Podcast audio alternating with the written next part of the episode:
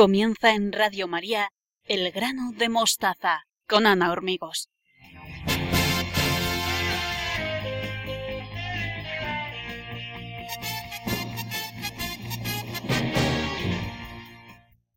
Buenas noches a todos los oyentes de Radio María. Les damos la bienvenida al programa número 6 del grano de mostaza, un espacio de educación y familia donde todos tienen voz. Hoy viernes 22 de abril de 2016 Quiero saludar a nuestros colaboradores habituales, Estanislao Martín, Beatriz Hormigos, Victoria Melchor y Mariví Gallego. En el control y las redes sociales, Teresa Jiménez. Al micro les habla Ana Hormigos. Pueden seguirnos a través de la cuenta de Twitter, arroba elgranomostaza, la página de Facebook, El Grano Mostaza, y el correo electrónico elgranodemostaza arroba radiomaria.es. Muchas gracias por acompañarnos un viernes más en Radio María.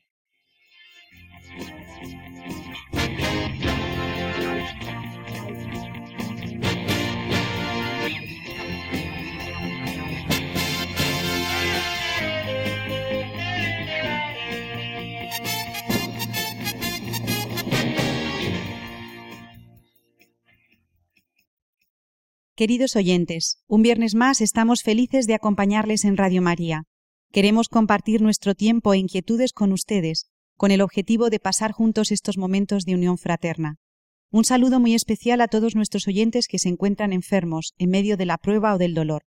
Para todos los que nos siguen en el grano de mostaza, hemos retomado nuestras secciones habituales después del programa de Viernes Santo, con el hilo conductor del gozo de la misericordia del Señor vivida en familia. Junto con el Papa Francisco y con toda la Iglesia, los que formamos el equipo del grano de mostaza queremos estar cerca del corazón de la Virgen María, Madre y Maestra de todos sin excepción. Desde Radio María deseamos mandar un mensaje de gratitud a nuestro Santo Padre por el regalo de su exhortación apostólica Amoris Letitia, que sin duda servirá de guía y apoyo a todas nuestras familias. Nos encomendamos con confianza a la intercesión de nuestra Madre de la Alegría para que ella nos haga comprender que el Señor nos llama a vivir el amor con un gozo inmenso. Que ella nos ilumine la siembra del grano de mostaza de hoy, 22 de abril de 2016, en Radio María.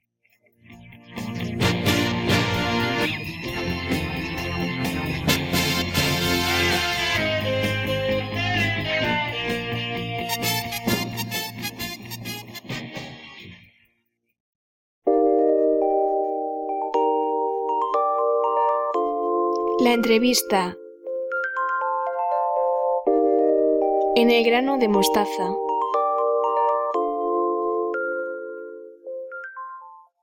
Hoy nos acompaña en la entrevista el profesor Marcin Kamierczak, vicerrector de Investigación y Relaciones Internacionales de la Universidad Abad Oliva CEU de Barcelona.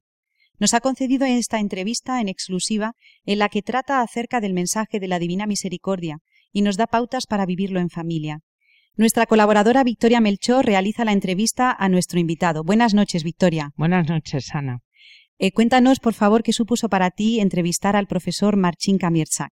Sí, le había escuchado ya hace aproximadamente dos, dos o tres años en una conferencia que impartió en un colegio en Talavera de la Reina y la verdad es que me gustó mucho el tema que trató y, y cómo habló, porque él es, él es profesor es licenciado precisamente en Filología Hispánica en Polonia. Y tuve la, oportunidad de volverle a escuchar y esta vez sí que la aproveché para hacerle una entrevista para todos los oyentes de Radio María. Mm, sinceramente, pues fue una suerte porque una cosa es eh, oír a una persona pronunciar, dar una, una, conferencia y otra cosa es entrevistarle. Y la verdad es que principalmente hablo del tema de la Divina Misericordia, pero también tocó otra serie de temas eh, referidos a la, a la educación y me gustó, me gustó mucho. Para mí supuso una gran, una gran suerte el poder entrevistarle. Sí, como ustedes escucharán ahora en, en la entrevista, el tema principal, como ya he dicho antes, es el de la Divina Misericordia pero recomiendo que la escuchen hasta el final. Creo que son unos 20 minutos aproximadamente. Para nada se hace pesada porque tiene un diálogo muy fluido y, muy, muy interesante todo lo que, lo que dice. Y también le, le pregunté por Popieluzco, por el, por el mártir, porque buscando información sobre, sobre él aparecía que le había conocido y, bueno, quiero que escuchen el, el, testimonio y cómo él vivió en, Polonia aquella, aquella época. Buenas tardes, queridos oyentes de Radio María. Contamos hoy con la presencia de Marcin Kazmierczak, licenciado en Filología Hispánica por la Universidad de Cracovia, doctor en Literatura y Literatura Comparada por la Universidad Autónoma de Barcelona. Actualmente es profesor en la Universidad Abato Libaceu de Barcelona y vicerrector de Investigación y Relaciones Internacionales. Sus investigaciones abarcan la relación entre la literatura, la ética y la educación, un tema muy interesante sobre el que a mí me encantaría, si tenemos tiempo al final, que diera una pequeña pincelada. Es un gran divulgador también de Santa Faustina Kowalska y su mensaje de la Divina Misericordia así como de la relación entre Santa Faustina y San Juan Pablo II con el culto de la Divina Misericordia. Buenas tardes, señor Martín. Buenas tardes, Victoria. Muchas gracias por poder estar aquí. Sí, no, por favor, agradecerle yo que nos hayas concedido esta entrevista para, para Radio María. Un placer. Me gustaría que nos explicaras eh, muy brevemente cuál es el mensaje principal de la Divina Misericordia. El mensaje principal de la Divina Misericordia es la grandeza de la Divina Misericordia, que supera con creces la grandeza del pecado, que a veces nos abruma, nos, eh, sobrecoge, ¿no? Vemos eh, las atrocidades que se han ido cometiendo a lo largo de la historia, especialmente en el siglo XX, que fue un siglo terrible, de grandes genocidios, de sistemas totalitarios, del holocausto.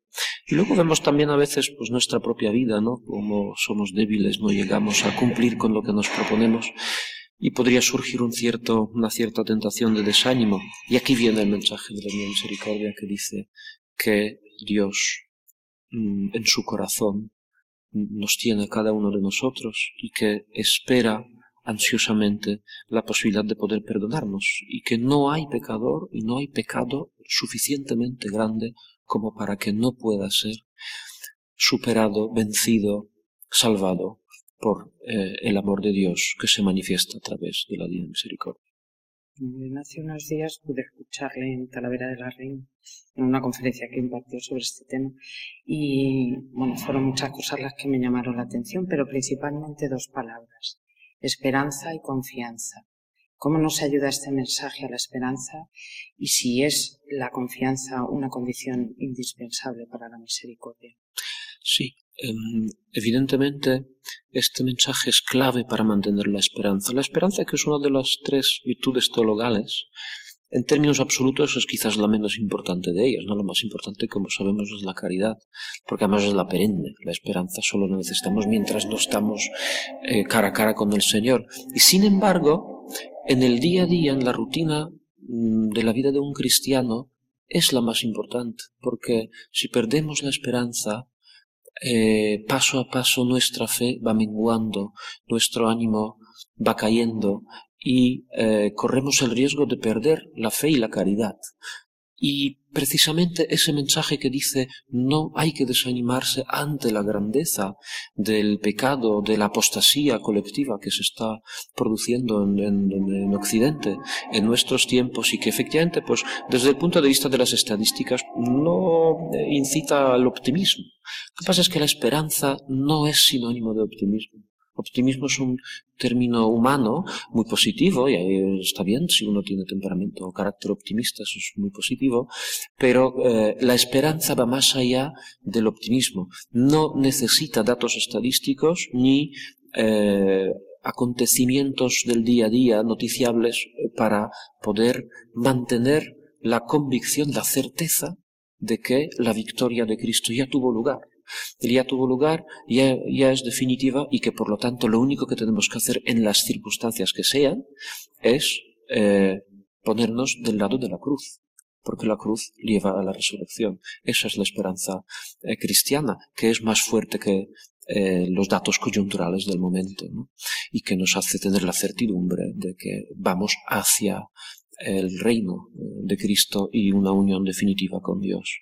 Y por otro lado, Eh, la confianza, sí, es muy bonito en el diario de la Sor Faustina Kowalska ver cómo eh, mientras eh, Jesucristo le va proponiendo diferentes formas del culto, como la coronilla de la Divina Misericordia, la fiesta de la Divina Misericordia o la veneración de la imagen de Jesús Misericordioso, etc., en todas ellas es una condición eh, tener confianza. Dice en uno de los puntos, cuanto más confía un alma, más recibirá. Y en otro lugar, el recipiente mediante el cual eh, recogerás las gracias del, pozo de mi misericordia es la confianza. Es confiar eh, en que el Señor sabe mejor que nosotros lo que es bueno para nosotros y desea más que nosotros nuestra felicidad. Eso es la confianza. Es saber abandonar eh, nuestro futuro, nuestro presente, nuestro pasado también en sus manos, depositarlo en su corazón y seguir adelante con la certeza de que Él nos guiará hacia, hacia la felicidad eterna. Sí, sobre todo, como he dicho antes, en una situación actual tan, tan crispada como, como está en todos los niveles económicos, educativos. Efectivamente, hay, hay motivos eh, en el día a día eh, que podrían hacernos desanimar y, y, sucede, y tiene cierta lógica que haya personas desanimadas, pero un cristiano no tiene derecho a esto. No tiene derecho porque de algún modo Mm, ofenda a Dios, ofenda a Dios cuando desconfía de Él, como un niño de tres añitos que dijera a su padre, no, papá, eh, y bueno, y ya vemos que hay niños de tres añitos que ya se rebelan, ya empiezan a desconfiar, los de dos años todavía no, pero de tres o cuatro, dice, no, no, yo por aquí no, porque, porque ese no es el mejor camino. Hombre, el padre sabe mejor cuál es el mejor camino. Y si a veces pues permite un periodo mm, de mayor dificultad, es porque en última instancia esto llevará a un mayor bien, cosa que no vemos de manera inmediata, y ahí está el tema de la confianza. ¿no? Dice, el padre, pues eh, mira, te dolerá un poco esa vacuna, mm, ese pinchazo, mm, el niño no entiende que es una vacuna, pero tiene que confiar que el padre sabe mejor, ¿eh? y dejar que le pinchen, porque esto es lo que va a evitar que tenga una enfermedad más grave. Entonces, ese periodo difícil por el cual atravesamos España, quizás de manera particular, pero bueno, todo Occidente, eh, de algún modo mm, el Señor lo permite para sacar un mayor bien de Él, para quizás nuestra purificación. Mm, no entenderemos del todo por qué lo permite. Y ahí está, cuando no acabo de entender es cuando tengo que confiar. Sin dejar de intentar entender, pero confiar. Confiar, seguir adelante, rezar, eh, y, por así decirlo, agarrarme al Señor y estar mm, lo más cerca de Él porque es donde estoy seguro. Como educador y padre de familia que es, ¿cómo podemos vivir la misericordia de la familia y cómo podemos transmitir esa misericordia a nuestros alumnos y también en el ámbito educativo? Mm, en primer lugar, para poder transmitir algo a, los demás hay que tenerlo. Y para tenerlo hay que recibirlo. Así que en primer lugar, tenemos que abrirnos nosotros mismos a la misericordia. El primer paso es estar en la relación personal con Dios, con Cristo. Y eso pasa también por ese tramo desagradable y duro que es darnos cuenta de nuestra miseria. En ese sentido dice Sor Faustina Kowalska que en su vida espiritual eh, siempre tiene la vista puesta, por un lado, en el abismo de su miseria y en el eh, en la grandeza de la misericordia de Dios. Y solamente viendo las dos cosas a la vez, uno se da cuenta de la maravilla que es la divina misericordia. Porque si pensáramos, bueno, yo al fin y al cabo, como, como el fariseo, ¿no? Que miraba al publicano y decía, pues yo soy bueno, yo soy de los buenos, ¿no? Es lógico que Dios sea misericordioso conmigo. Eso no nos permitiría valorar del todo la misericordia de Dios y nos dificultaría tenerla con los demás. En primer lugar, tengo que darme cuenta de lo mucho que yo mismo necesito la misericordia del Señor, abrirme a ella, y entonces lo otro ya es una consecuencia natural.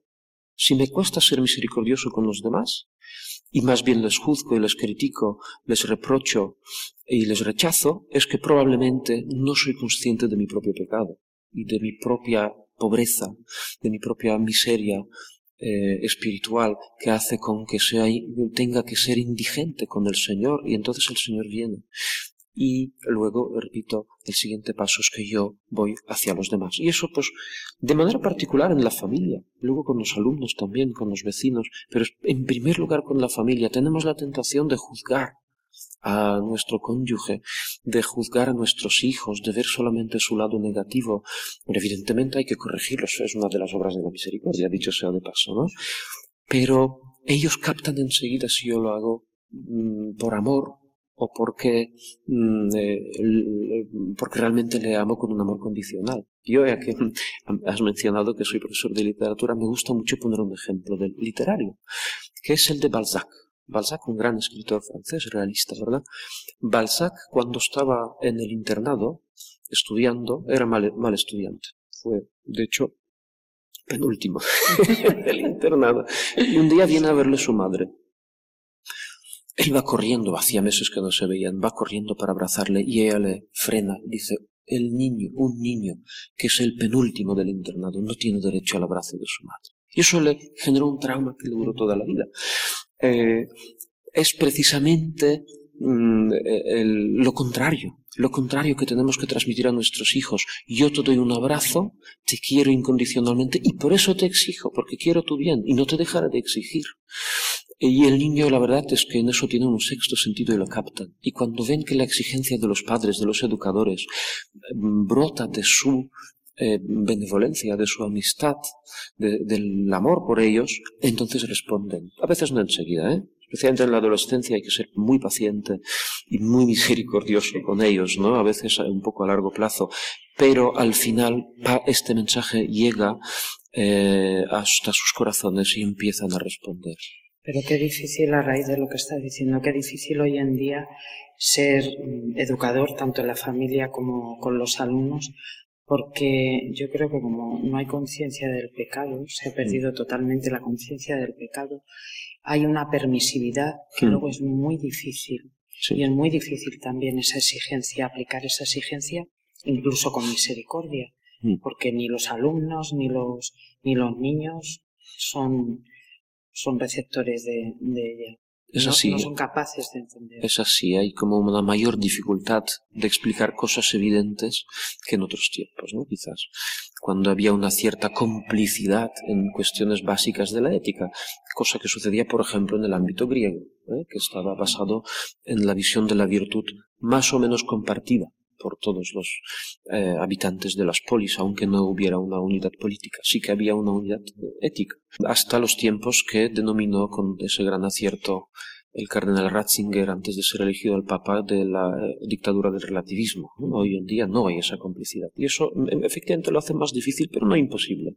No imposible, porque hay, yo diría que hay como dos herramientas principales. La primera es el ejemplo. El joven eh, reacciona mucho más al ejemplo que al discurso. Es así. Y, está bien. Y eso es, algo bello que hay en los jóvenes, ¿no? Esa radicalidad de, exigir que seamos coherentes y hay que empezar otra vez por nosotros mismos. La parte difícil, pero evidentemente eh, por ahí pasa el, el primer paso. Y luego, en segundo lugar, aunque sea difícil, hay que, a partir de cierta edad, irles iniciando en el uso de la razón. Y para eso sirven mucho obras del arte por ejemplo, la literatura, pero también la película. Hay películas que se prestan muy bien para que ellos puedan ver las consecuencias de, determinados actos, de determinadas actitudes, de determinadas decisiones. Eso es lo que eh, los antiguos, Aristóteles y otros lo llamaban la catarsis. La catarsis que era eh, identificarse con el personaje y ver cómo sus decisiones virtuosas le llevaban al triunfo y las viciosas le llevan al fracaso. Y eso, la verdad, cuando parte de un relato, el hombre está configurado por los relatos. Somos, yo lo llamo, no solamente animal racional, como decía Aristóteles, sino también un animal diegético o narrativo. Aprendemos eh, a entendernos a nosotros mismos la realidad que nos rodea a través de los relatos. Entonces, partiendo de un relato, viendo eh, pues por poner un ejemplo sencillito, las fábulas de Esopo, ¿no? La hormiga y la cigarra bueno, una es laboriosa y luego en invierno pues está tranquila porque ha preparado, ha almacenado lo necesario. Y la otra que había sido holgazana se congela en invierno. Eso lo entienden muy bien, sorprendentemente bien, y así se activa la capacidad de razonar y llegar a las conclusiones por ellos mismos. Y en ese sentido sí es posible y es bonito educar incluso en esos tiempos de la dictadura del relativismo.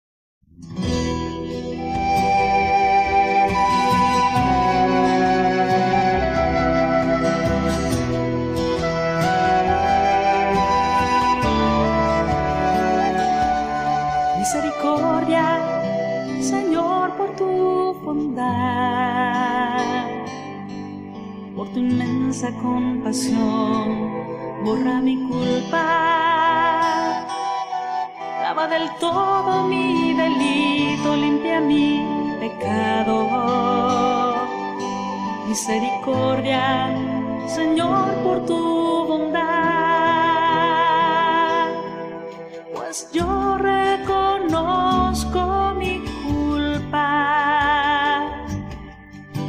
Siempre presente a mi pecado. Contra ti, contra ti solo pequé. Cometí la maldad que aborreces. En la sentencia tendrás razón. En el juicio resultarás inocente. Mira que la culpa nací, pecador, me concibió mi madre. Me gusta un corazón sincero. Bueno, me encantaría seguir horas y horas hablando y para terminar, eh, bueno, estuve un poco averiguando sobre, mm. sobre ti, sobre usted, y me llamó muchísimo la atención que conoció personalmente al, al padre Popioluzco, sí. que hoy es, hoy es beato.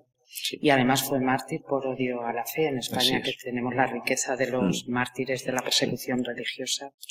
Eh, me gustaría, bueno, pues que nos contara cómo le conoció y cómo vivió el, padre Popielusco eh, ese perdón y esa misericordia hacia sus enemigos. Sí, es un eh, tema grandioso y podríamos hablar mucho tiempo, pero intentaré ser breve.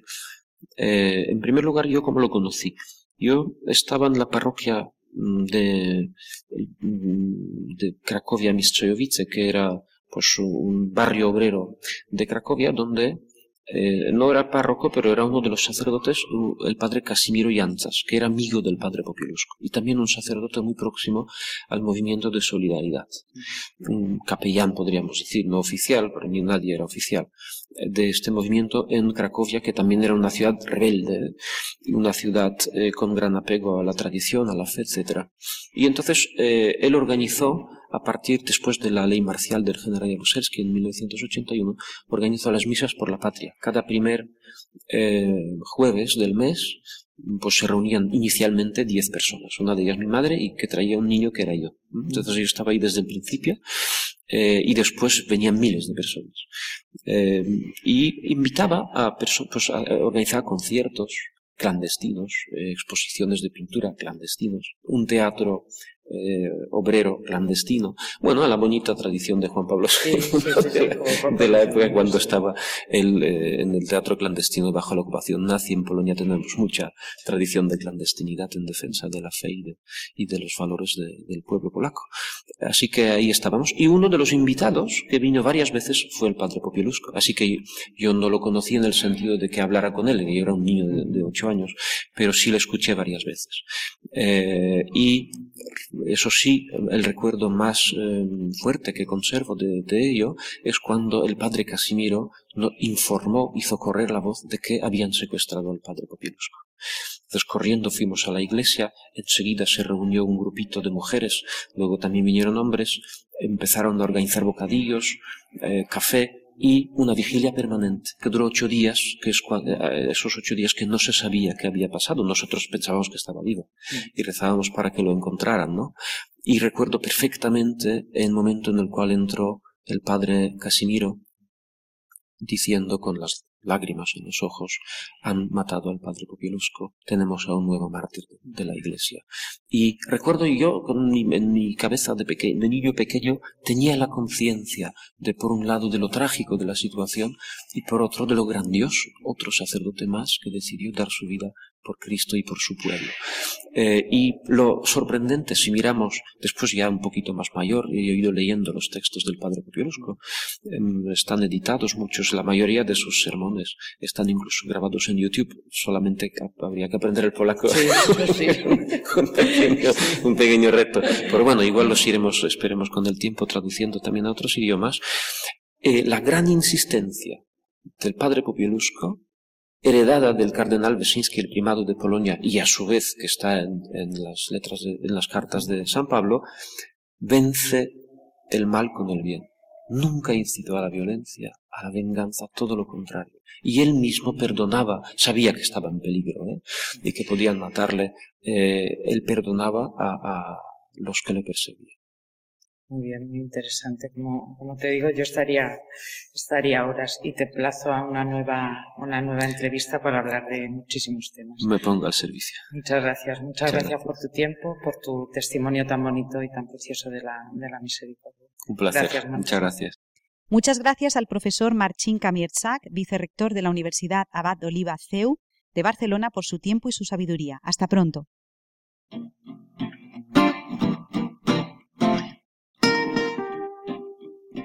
Con otros ojos. La sección de cine y literatura de El grano de mostaza. Doy la bienvenida a Beatriz Hormigos y a su sección Con otros ojos. Buenas noches, Beatriz. Buenas noches, Ana. Después del programa especial del Viernes Santo, me gustaría retomar en mi sección el comentario del documento Carta Circular sobre los castigos a infligir en las casas salesianas, escrita por San Juan Bosco, que iba dirigida a los directores de dichas casas. Recuerdo a nuestros oyentes que, a pesar de lo rotundo del título, San Juan Bosco rechazaba los castigos de forma enérgica. Según el espíritu didáctico del santo, este dividió su explicación en cinco puntos. El primero de ellos es no castiguéis nunca sino después de haber agotado otros medios. El segundo sería escoger para corregir el momento oportuno. El tercero, evitad todo asomo de pasión. El cuarto sería comportaros de tal modo que el culpable abrigue esperanzas de perdón. Y el último, el quinto punto, habla sobre los castigos que pueden emplearse y a quien compete el empleo.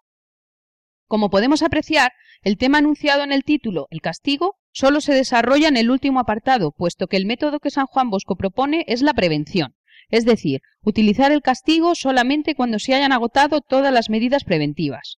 De hecho, Don Bosco defiende una educación integral del niño, abarcando el ámbito intelectual, moral y religioso. Todos los consejos que aquí encontramos nos pueden servir para educar a los chicos en el aula, por supuesto, pero de todos ellos también pueden aprender los padres de familia, puesto que no difiere tanto educar a un alumno como a un hijo. Debemos de seguir básicamente los mismos pasos y tener las mismas inquietudes, sobre todo en lo que se refiere a los castigos. A continuación vamos a ir desgranando las ideas principales y más significativas de la carta. Leeremos las palabras textuales que utilizó don Bosco e iremos reflexionando dichas palabras. La carta comienza diciendo Mis queridos hijos, os dirijo estos consejos y estos preceptos que si los practicáis como espero, os ayudarán eficazmente en la santa y ardua tarea de educar religiosa, moral e intelectualmente. En general, el sistema que nosotros hemos de emplear es el llamado preventivo, que consiste en disponer de tal modo el ánimo de los alumnos que sin violencias se dobleguen a nuestro querer. Al recordaros, pues, este sistema, pretendo indicaros que no se ha de usar de medios coercitivos, sino de persuasión y de caridad. Aquí, don Bosco lo que nos propone es la máxima más vale prevenir que curar, pues los castigos o medios coercitivos, como él los llama, solo deben ser utilizados cuando se han agotado otros medios. En su lugar debemos utilizar la persuasión y la caridad. No debemos apoyarnos en los castigos para educar. Debemos conseguir que nuestros alumnos nos respeten desde la firmeza y la coherencia en nuestras acciones y no desde el miedo. Beatriz, creo que acabas de mencionar uno de los pilares fundamentales de la educación, la coherencia. ¿Cómo se aplica esta a los castigos? ¿Podrías darnos algún ejemplo concreto? Ana, un castigo para que funcione tiene que respetar unas reglas. Tiene que ser coherente con la infracción cometida. Me explico. se tiene que aplicar a una conducta concreta, claramente definida, para que la persona castigada sepa perfectamente que la ha hecho y que está sometida a castigo. Castigos por, considerar que se ha estudiado bastante o que no se ha portado bien abren la posibilidad de ver el castigo como algo arbitrario y que por tanto pueda ser injusto. Hay que concretar la conducta. Como consecuencia de lo anterior, cuando se castiga hay que dejar muy claro que el castigo se dirige a la realización de una conducta, no a la persona. Hay que evitar descalificaciones personales como eres malo o eres tonto. Lo que se plantea es un castigo a la conducta que se ha realizado y no a las cualidades de la persona. Hay que cambiar el discurso por no eres malo, te has portado mal. El castigo no debe responder a una reacción emocional del castigador, sino que se ha de aplicar siempre que se dé la conducta. Si se castigase solamente a veces, dependiendo del estado de ánimo del castigador, se está induciendo a que el castigado pruebe a ver si hay suerte y esta vez no hay castigo. El castigo tiene que seguir lo más inmediatamente posible a la conducta castigada. Es un principio básico del aprendizaje. Son mucho menos efectivos los castigos diferidos, como no saldrás este fin de semana o no irás de vacaciones. Supongamos que el lunes el niño ha pegado a su hermano y se le castiga sin salir el fin de semana, y que el resto de la semana se ha portado normal con su hermano y que ha traído unas notas excelentes. Si se aplica el castigo impuesto, se dejará de potenciar su conducta de estudio y si no se aplica el castigo quedará en una amenaza inútil, disminuyendo la eficacia de futuras amenazas. La persona que realiza una conducta busca unas consecuencias determinadas.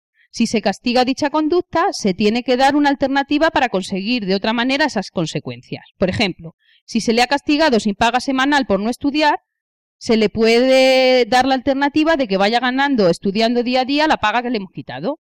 Así se refuerza el estudio, que es lo que nosotros queremos potenciar.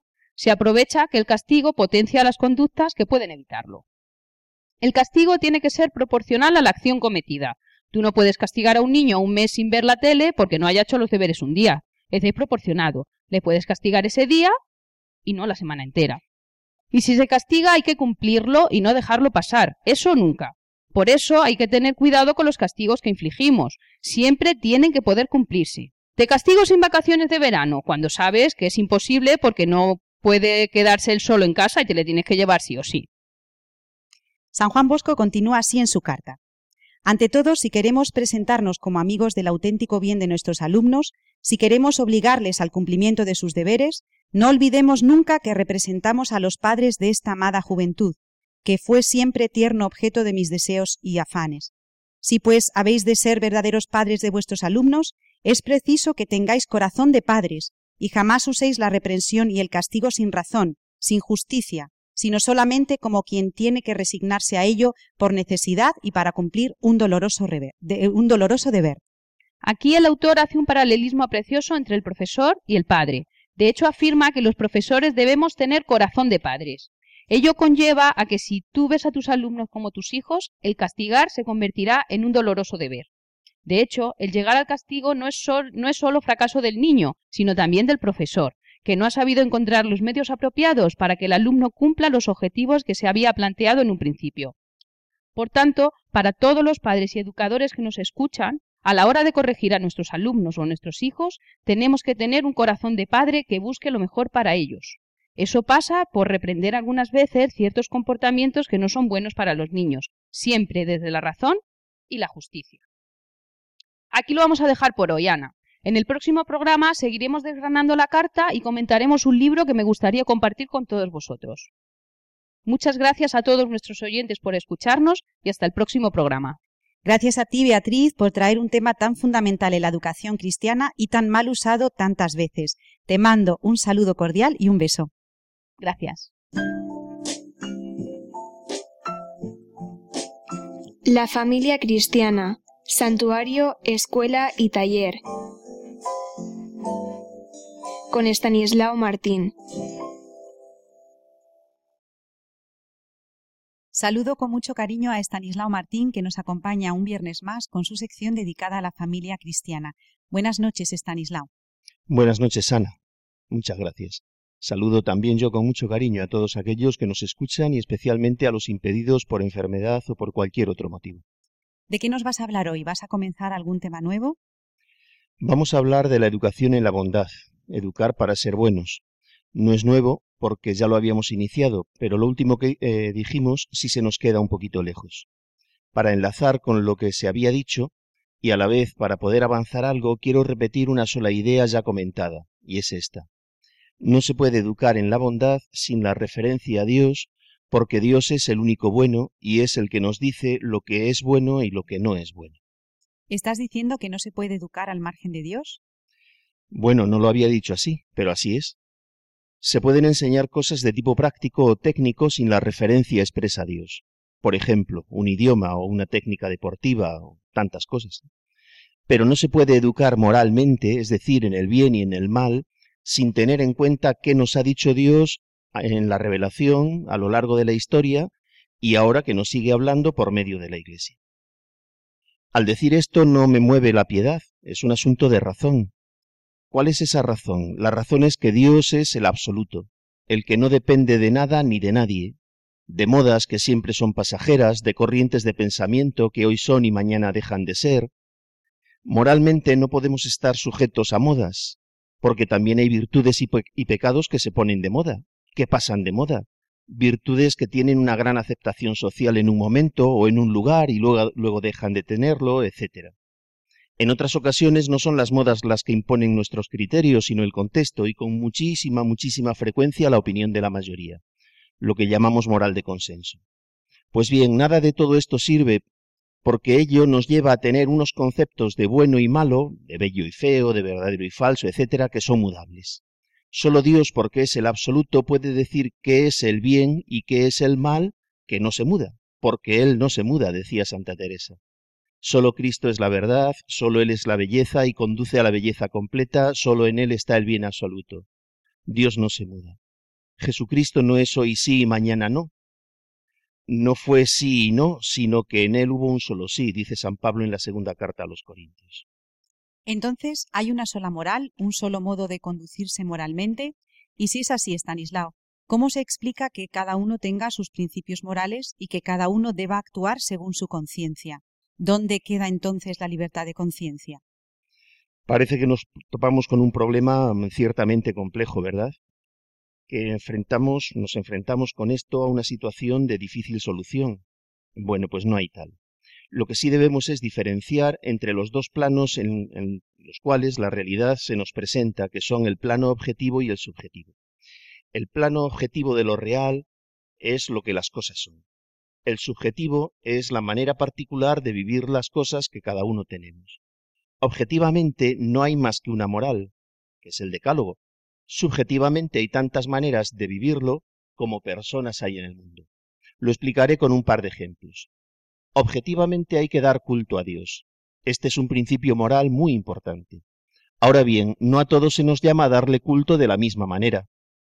Subjetivamente, unos pocos se sienten llamados a dar culto a Dios dedicando la mayor parte de su tiempo a la adoración y a la alabanza, cualquier religioso contemplativo, por ejemplo, mientras que el laico se sabe llamado a dar culto a Dios con las manos en la masa de este mundo, implicándose en cualquiera de las mil tareas y trabajos que existen. Otro ejemplo que quizás se entienda mejor que el anterior.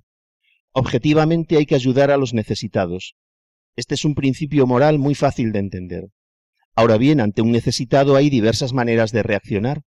Puedo tener o no tener tiempo para interesarme por su caso, puedo tener o no tener medios materiales para socorrerle, Puedo recurrir a las instituciones, puedo montar una ONG o ponerle en contacto con una ya establecida, etc. A todos se nos llama y se nos urge a preocuparnos por los necesitados. Y luego, por otra parte, está el grado de conocimiento, la formación recibida, las experiencias biográficas de cada uno, etc. Estas, todo esto, puede llevar a entender las mismas cosas de muy diversas maneras. Ahora bien, la moral objetiva es sólo una, cuya regla de oro consiste en hacer el bien y evitar el mal. Volviendo a la educación, dijiste al comenzar que hay cosas que se pueden enseñar sin referencia a Dios y otras en cambio no. ¿Se puede entender que por una parte está la razón o la inteligencia y por otra la conciencia? Y si así fuera, ¿qué es preferible, educar la inteligencia o la conciencia, los valores intelectuales o los morales? No hay oposición entre ambas cosas, Ana.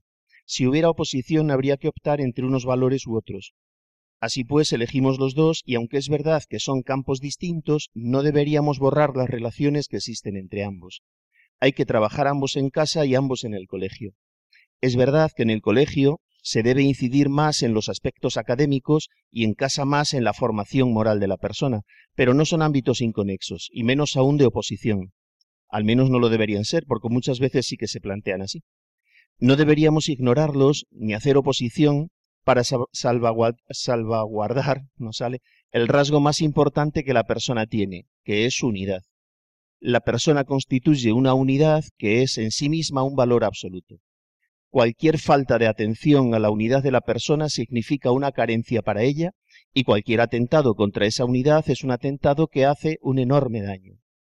Una de las grandes fallas que tenemos en la sociedad actual, una de las mayores grietas que padecemos en, en la educación, es la enorme cantidad de dificultades que se nos presentan para trabajar la unidad de la persona.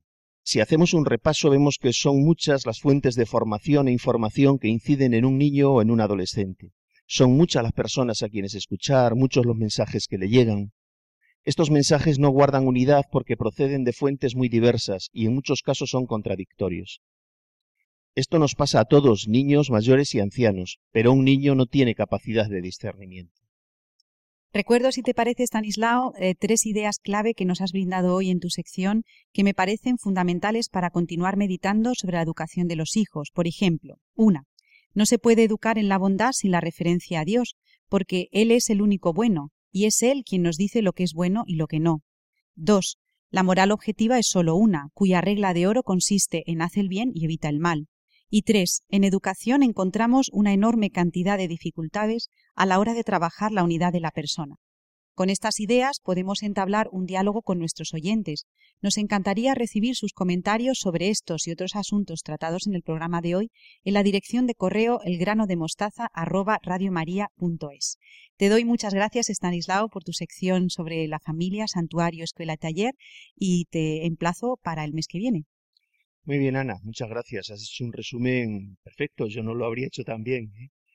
Gracias a ti, gracias Teresa, las manos ahí en las teclas del sonido, y a todos nuestros oyentes por su atención. Adiós, Stanislao. Adiós.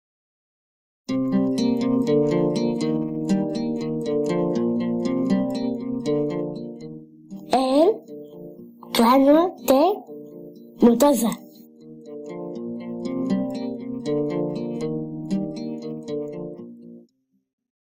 Saludo a Maribí Gallego en su sección El Hijo Pródigo sobre la reconciliación y el perdón en el ámbito familiar. Buenas noches, Maribí. Buenas noches, Ana, y buenas noches a todos los oyentes de Radio María. ¿De qué tema nos vas a hablar hoy, Maribí? En el pasado programa hablamos de la maravilla del perdón de Cristo desde la cruz, de la frase Padre, perdónalos porque no saben lo que hacen. Hoy, como palabra de fondo, pondremos la parábola del siervo injusto o del siervo malvado, y como objetivo familiar vamos a intentar abrir los ojos y darnos cuenta de la delicada tarea que tenemos cada uno de mantener fuertes los lazos familiares, esas relaciones que a veces se mantienen de un hilo y que hay que restablecer, como una red que necesita ser reparada y cosida de vez en cuando para que la pesca no se nos vaya.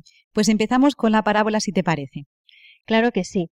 Este pasaje lo encontramos en el Evangelio de Mateo en capítulo 18 versículos del 21 al 35 por si a alguno de los oyentes le interesa. El Señor la cuenta a Pedro, bueno, nos la cuenta a todos nosotros, cuando Pedro le pregunta sobre el número de veces que tiene que perdonar a su hermano. ¿Siete veces siete? Nuestra misericordia es así, tiene un límite. Eh, pero Jesús le dice hasta setenta veces siete. Jesús le responde esto y nos dice que el reino de los cielos se parece a un rey que quiso ajustar cuentas con sus criados al empezar a ajustarlas, le presentaron a uno que le debía diez mil talentos. Como no tenía con qué pagar, el señor mandó que le vendieran a él con su mujer y sus hijos y, y todas sus posesiones, y que pagara así. El criado, arrojándose a sus pies, le suplicaba diciendo Ten paciencia conmigo y te lo pagaré todo. Se compadeció el señor de aquel criado y lo dejó marchar, perdonándole la deuda. Pero al salir, el criado el criado aquel se encontró a uno de sus compañeros que le debía cien denarios, y agarrándolo lo estrangulaba diciendo Págame lo que me debes. El compañero arrojándose a sus pies le rogaba diciendo Ten paciencia conmigo y te lo pagaré. Pero él se negó, y fue y lo metió en la cárcel hasta que pagara lo que debía. Sus compañeros, al ver lo ocurrido, quedaron consternados y fueron a contarle a su señor todo lo sucedido. Entonces el señor lo llamó y le dijo Siervo malvado, toda aquella deuda te perdoné porque me lo rogaste. ¿No debías tú también tener compasión de tu compañero como yo tuve compasión de ti? Y el señor, indignado, lo entregó a los verdugos hasta que pagara toda la deuda. Lo mismo hará con vosotros mi Padre Celestial si cada cual no perdona de corazón a su hermano. Qué maravilloso maestro era nuestro Señor Jesús, Maribí. La parábola es clarísima, no deja lugar a dudas.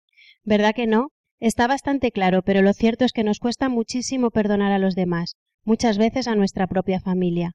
Sin embargo, Cristo nos pide que perdonemos de corazón a nuestros hermanos y nos avisa de que si no lo hacemos, puede que la misericordia de Dios no llegue hasta nosotros. Supongo que lo mismo que nos impide perdonar a los demás, no permite que nos llegue la gracia de la misericordia de Dios.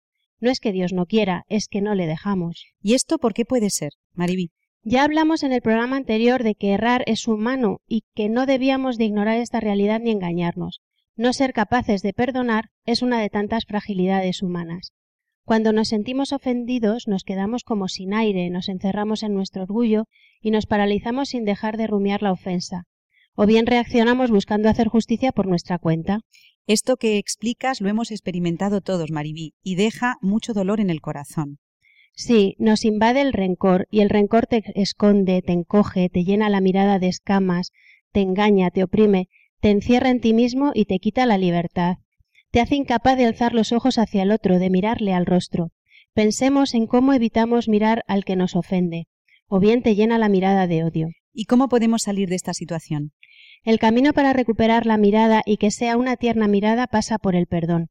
El perdón nos llena de paz y de verdad verdad que se restaura también en la memoria, en la que increíblemente todo lo bueno que pudiéramos recordar del otro había desaparecido, como si el rencor hubiera absorbido cualquier rostro, rastro de la bondad del otro.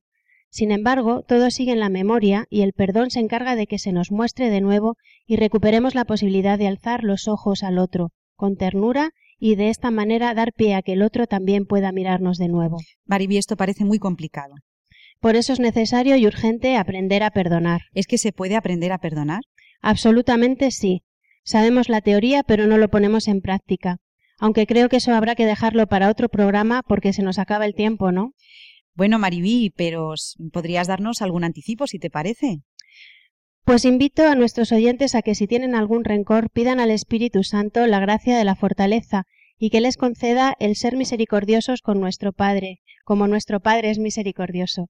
Esta sería la primera práctica, porque no podemos nada sin la oración.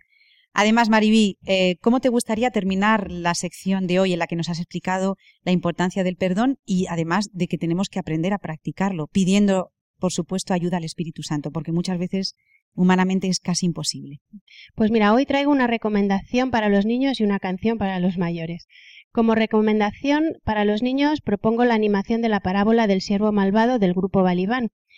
Y para los más mayores, y se la dedico especialmente a los matrimonios que estén pasando por alguna dificultad, la canción que traigo eh, nos habla de que no somos tan fuertes como a veces nos creemos, habla de la confianza, de que nunca es demasiado tarde, esto es muy importante, nunca es demasiado tarde, y que hay que buscar encuentros que construyan buenos recuerdos. Es la canción Tu mirada me hace grande, de Maldita Nerea. La mirada del otro nos hace grandes. Espero que os guste. Como un salto en el vacío. De quien no teme a la muerte. Otra noche en el hastío. De no poder entenderte. Y no sabes lo que ha sido porque nunca es suficiente demasiado desafío. Yo no puedo ser tan fuerte si quisieras confiar en mí. Nunca es tarde, tarde, tarde. Necesito verte aquí. Tu mirada me hace grande y que estemos los dos solos dando tumbos por Madrid sin nada porque nada es importante cuando hacemos los recuerdos por las calles de Madrid, por las calles de Madrid.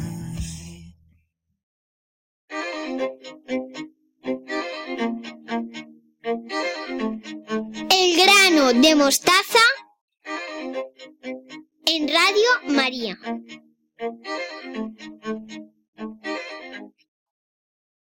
Doy la bienvenida a Teresa Jiménez, nuestra técnico de sonido y experta en redes sociales. Buenas noches, Teresa. Buenas noches, Ana, y buenas noches ya de paso a todos los oyentes de Radio María.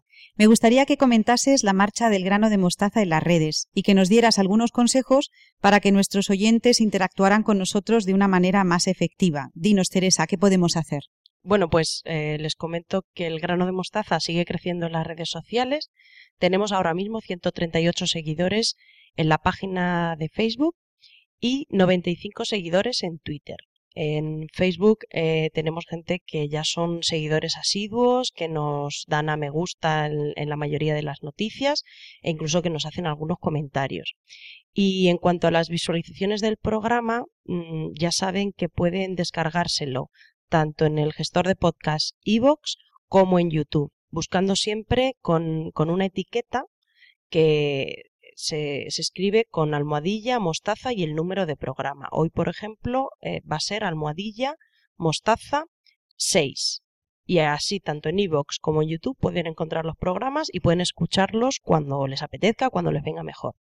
Respecto a lo que me comentabas de, mm, de cómo participar, bueno, pues me gustaría decir dos cositas. Una, la primera sería que, que primero que no es una obligación, que a veces eh, parece que todo el mundo tiene que tener Facebook, Twitter, todo el mundo tiene que estar en redes sociales y no es obligatorio, es una cuestión opcional, a quien le guste, a quien le apetezca, a quien lo tenga y, quiera interactuar con nosotros y hacernos comentarios. Si es verdad, esto es una opinión mía, que creo que, que, hoy en día vivimos en un mundo en el que las comunicaciones a través de estas tecnologías de la información pues son muy importantes y son muy importantes también en el ámbito de la evangelización, que es lo que nosotros estamos haciendo aquí en, Radio María. Muchísimas gracias, Teresa. Desde aquí lanzamos esta llamada a todos nuestros oyentes de eh, El grano de mostaza de Radio María para que nos hagan sus comentarios, sus, eh, nos, nos, expliquen pues las dudas e incluso que dirijan algunas de las secciones a, a contenidos que a ellos les puedan resultar interesantes. Muchas gracias, Teresa. Muchas gracias. Adiós.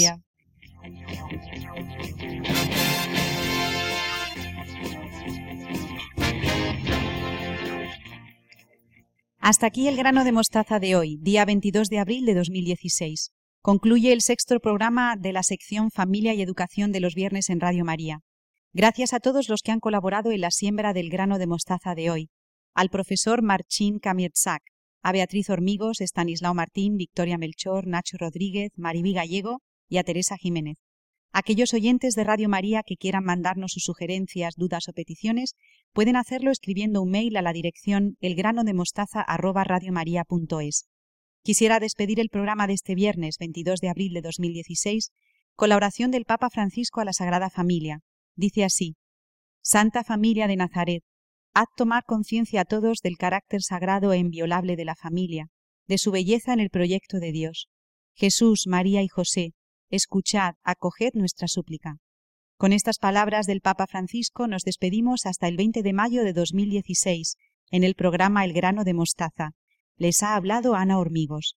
Muchas gracias por seguirnos en Radio María. No se olviden de que tenemos una cita pendiente en las ondas. Que Dios les bendiga.